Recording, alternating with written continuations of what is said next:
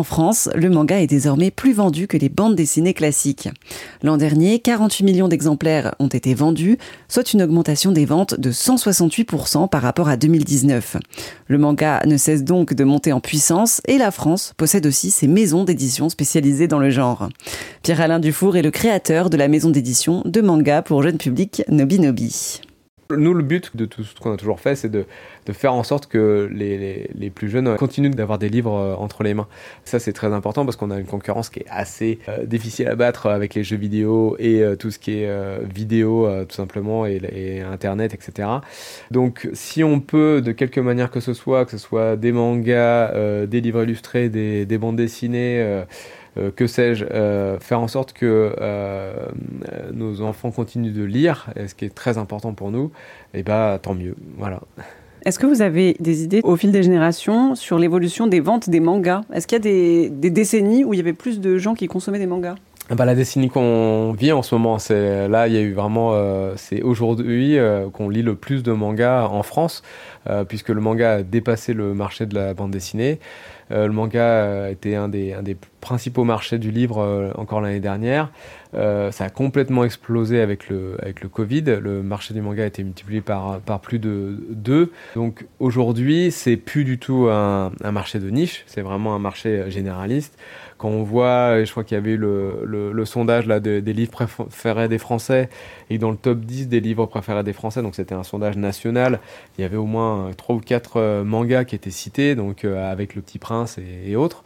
Donc, euh, non, vraiment, le manga, c'est devenu quelque chose qui est installé et qui est installé spécifiquement en France, puisqu'on est le deuxième marché au monde après le, Japon. Donc, c'est très, c'est très lié à la, voilà, à la, France et on est le marché aussi où il y a le plus de diversité éditoriale, où il y a le plus de titres qui sont proposés. Euh, là où, par exemple, le troisième marché, c'est les États-Unis. En termes de vente, c'est très impressionnant aussi, mais ils n'ont pas autant de séries qui sont proposées. Donc ça se fait, leur vente, eux, évidemment, ça se fait sur le fait qu'ils sont beaucoup plus nombreux que nous, mais ils ont moins de, de, séries, de diversité que, nous. Donc euh, non, le manga en ce moment, c'est euh, en ce moment que ça se, ça se lit le plus et c'est monté crescendo et, euh, et voilà, et c'est fini en fait, moi tout, tout, le temps on nous disait c'est une mode, c'est passager, ça va passer, etc. Je pense que si quelqu'un dit ça encore aujourd'hui, c'est voilà qu'il se trompe.